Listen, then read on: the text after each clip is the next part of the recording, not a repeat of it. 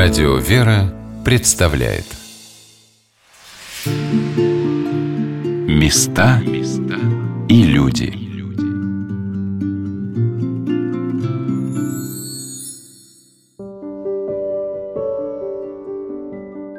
Сегодня на «Волнах Радио Вера» мы рассказываем про Сяндемский Успенский женский монастырь, расположенный неподалеку от города Аланса, Карельской и Петрозаводской епархии – Ранним утром мы стояли с матушкой игуменей Варварой и инокинями Феодосией и Антониной на ступеньках храма, посвященного 12 апостолам. И я подумала, как это бывает, что в первые века христианства апостолами были ученики Христа, рыбаки, люди, привыкшие к штормам и ветрам. А им на смену также просвещать и проповедовать поднимаются хрупкие создания, чьи мелодичные голоса напоминают пение птиц. Но их молитва, так же, как издревле, привлекает на нашу землю милость Божью. Ну а как вот вы считаете, вообще молитва – это песня Богу же? Конечно. Ну, песня может быть жалобной, песня может быть радостной. А вот монашеская молитва, она должна быть и в то же время очень мирной, лишенная да, чувств. Ну, это, наверное, идеальное состояние, да, то есть человек все равно, он в постоянном каком-то мире пребывать не может. Это зависит тоже от многих факторов. То есть человек, он все равно в какой-то борьбе находится, в каких-то, может быть, и в то же время переживаниях, еще в чем-то, да, то есть понятно, что мы стремимся все к отрешению от этого всего, да, от чувств каких-то таких, от мирского всего, да, то есть, ну, тоже мы все в пути, поэтому и песня, она отличается, то есть в зависимости от твоего состояния, да, то есть это может быть песня благодарения, это может быть песня покаянная, по-разному. Молитвы же разные. Матушка Игумени поделилась, что сестры обители очень любят богослужение. Одиннадцатый год мы поем и действительно спелись. И красивое пение, на мой взгляд. И потом они любят э, богослужение, для них это главное. Они, я очень радуюсь. Вот как-то мать которая радуется о своих детях, я радуюсь о том, что сестры прежде всего они предпочитают службу, потому что они четко понимают, что богослужение – это средоточие монашеской жизни, они с радостью бегут на службу, и для меня это очень важно, что любые, даже самые любимые послушания, они, конечно, в сторону отодвигают, и для них прежде всего это служба. Они видят, с какой радостью они это делают, то есть они понимают, что для монаха прежде всего это молитва. Но что самое замечательное, то, что сестры Сяндемской обители с такой же отдачей и самозабвением – любят еще многие свои послушания, среди которых работа с детьми из детского дома. Иннокене Антонина рассказала, с чего все начиналось. Как только появилась возможность как-то выезжать в Аланец, принимать у себя детей, то есть монастырь начал вот это вот дело, работу с детским домом. А что это за детский дом?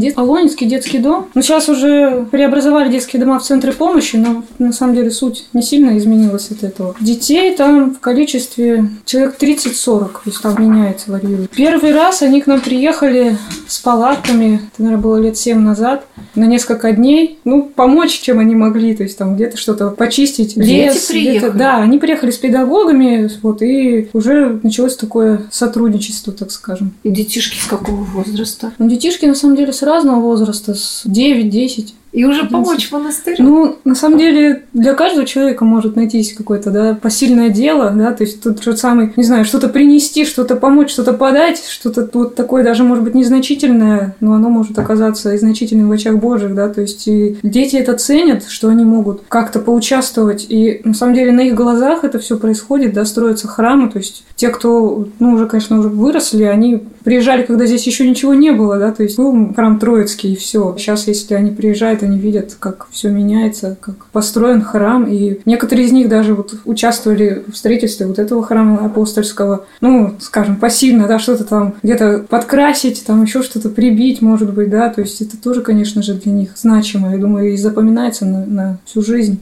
Кто-то из ребят выпустился уже из детского дома, возвращаются, приезжают летом как-то тоже на несколько дней хотя бы. Это, конечно, для нас уже так тоже ценно, потому что понимаешь, что человек что-то ну, в душе у него поменялось, он как-то вот проникся. Для него это тоже значение имеет большое. Меня заинтересовало то, какие занятия проводят с ребятами из детского дома монахини монастыря. С детским домом мы сотрудничаем разнопланово, да, то есть это и занятия воскресной школы еженедельные, которые мы проводим в Валенсе, ездим туда, беседуем там с детьми на разные темы, в том числе вот о законе Божьем, о праздниках, которые совпадают с днями занятий. Часто ездит с нами батюшка, он исповедует ребят, они, кстати, часто сами просят, вот, ну, когда вот батюшка не приезжает какое-то время, они говорят, вот надо бы исповедоваться. Есть там комната молельная, тоже была оборудована несколько лет назад, и там совершается вот это таинство исповеди, и крещение иногда там проводим. Ну, иногда ребята у нас крестятся здесь, иногда в детском доме. Приезжают к нам на каникулы, на выходные – Просто вот такими, когда праздник, Рождество или Пасха, они приезжают обычно тоже как-то тоже с нами порадоваться этим великим дням. Конечно, очень всегда просятся в монастырь, поскольку здесь гораздо более такое, можно сказать, плодотворная работа, поскольку есть возможность уделить внимание каждому человеку, каждому ребенку, а у детей часто вот даже маленьких, там, 8, 9, там, 10-летних, у них уже большой багаж разных неприятных ситуаций в жизни, тяжелых воспоминаний, тяжелых каких-то обстоятельств, и, конечно, у них в душе много таких неразрешимых вопросов. И они, когда приезжают, мы стараемся как-то с ними побеседовать, ну, с каждым отдельно, и как-то вот разобраться, помочь. Несколько сестер, да, ездит сразу? Да, есть у нас несколько сестер, кто ездит в детский дом, и вот здесь. Но здесь, на самом деле, когда они приезжают, практически все участвуют в этом процессе, поскольку это и разные мастер-классы проводятся, да, то есть там какие-то пироги сестры с ними пекут. Харуби мы делали тоже, детские харуби, потом ходили ходили с ними крестными ходами, с этими хоругвами.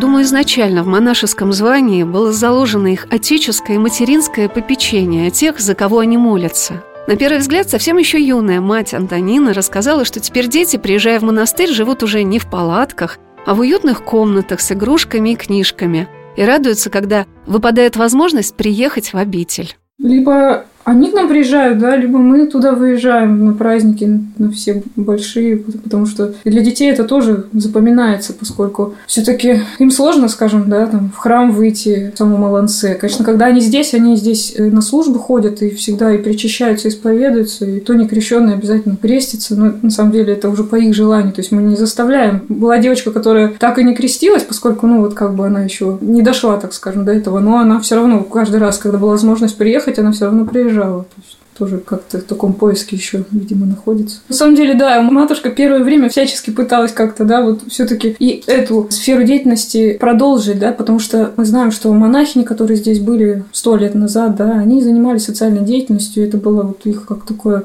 миссия. И, наверное, ну, мы обязаны были продолжить эту деятельность и как-то все-таки помогать людям, как-то с детьми заниматься, что-то вот все-таки не просто сидеть в лесу, да, и жить сами по себе, но все-таки что-то еще делать и для детей, которые в тяжелых ситуациях находятся. А дети на самом деле там, когда узнаешь вот судьбы их, жизненные ситуации, очень даже страшно и больно за них, и все-таки хочется как-то помочь. В этом году к 300-летию обретения мощей святого преподобного Афанасия Сяндимского вышла замечательная книга о монастыре «Сяндима. Путь сквозь века» с подробной историей обители, которую сестры и автор книги Мария Егорова с такой тщательностью собирает. И в этой книге меня поразили замечательные детские рисунки, посвященные монастырю и преподобному Афанасию Сяндимскому – Обитель ежегодно проводит конкурс детских работ, посвященный своему святому покровителю, и дети охотно в нем участвуют. Неизменно даже в это непростое лето насельницы обители вручали победителям награды. А на праздники Рождества и Пасхи сестры готовят для детей и взрослых незабываемые подарки – на самом деле, всегда стараемся что-то такое для них подготовить, да, особенное и запоминающееся. Вот буквально несколько, ну, не знаю, вот недель назад встретила я из ребят одного, и он меня вспомнил пряничный домик, который сестры приготовили тоже, вот, ну, не знаю, лет, может быть, 6-7 назад это было. Такой большой пряничный домик, который вот, запомнился, наверное, каждому ребенку. Они потом везли его с собой в детский дом. Пекли специально пряники? Да, ну, вот специальный такой пряничный домик, там специальные такие заготовки были, такой большой, конечно, конечно, было так незабываемо для них. Я тоже уехала из монастыря с огромным числом таких радостных, красочных подарков, которые просто восхитили меня мастерством исполнения. Нигде не видела я такого разнообразия оформления пряников, изысканно украшенных разноцветной глазурью, трогательных и теплых. И нигде, честно говоря, я не чувствовала такой неуловимой доброты и нежности сестер по отношению друг к другу и к приезжающим в монастырь гостям и паломникам. Послушница Наталья поделилась своими впечатлениями об этой особой атмосфере Сиандимского монастыря. Я хотела бы рассказать про то, как чувствует себя человек, который приходит в монастырь. Как он видит монастырь, когда в него приходит. Сначала ты удивляешься, потому что ты видишь, ты привык к миру много и громко разговаривать, общаться со всеми, проявлять свои эмоции. И видишь сестер, какие они кроткие, какие они тихие, какие они молчаливые. И ты удивляешься, почему все такие строгие. Ты не можешь еще увидеть отношения системы между собой. Но когда ты живешь какое-то время, ты понимаешь, что сестры так любят и понимают друг друга, что им не нужны слова. Они понимают друг друга без слов.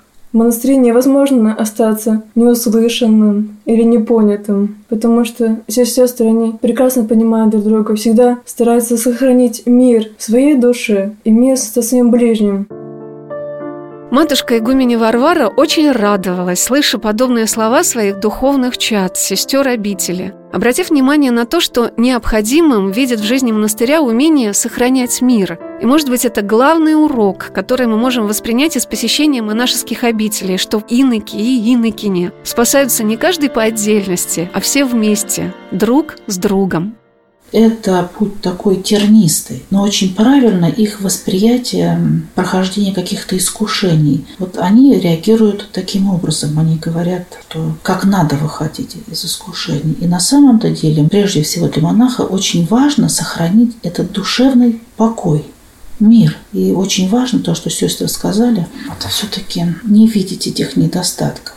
Мы должны не любить грех, который в человеке, но мы должны человека любить Именно тогда мы сохраним этот душевный покой и обретем благодать только при таких условиях. Как в каждом доме чувствуется свой особый дух и уклад, так и каждое место несет в себе свою неповторимую атмосферу, воздух, которым дышат все туда попадающие. А это сокровенная жизнь Сяндимского монастыря, которую можно увидеть в тихом свете улыбок и кротких радостных лиц инокинь. Созидается, по моему наблюдению, в больших трудах насельниц обители – которые они вместе несут на своих плечах во главе с матушкой игуменей. Сестры совершенно разные, из разных городов, разное образование, профессии. И вот тоже это такое чудо, то, что все вот единой семьей живем дружно, помогаем друг другу. Каждый поставит свое плечо в трудную ситуацию. Это чувствуется. Знаешь то, что за тобой, если ты не смог, то сестра, значит, тебе поможет рядом всегда. На утренней службе, на которой мне посчастливилось побывать, сестры монастыря пели стихиры, посвященные святым, дни памяти которых празднуются в этот день. И в честь Рождества святого пророка Предтечи, крестителя Господня Иоанна, которого считают своим небесным покровителем все монашествующие, звучали посвященные ему песнопения, которые сестры обители исполняли также единодушно.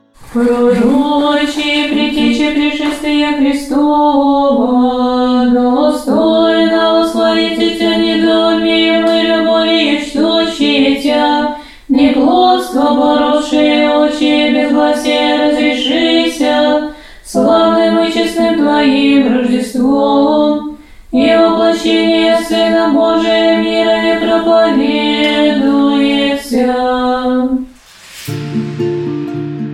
люди.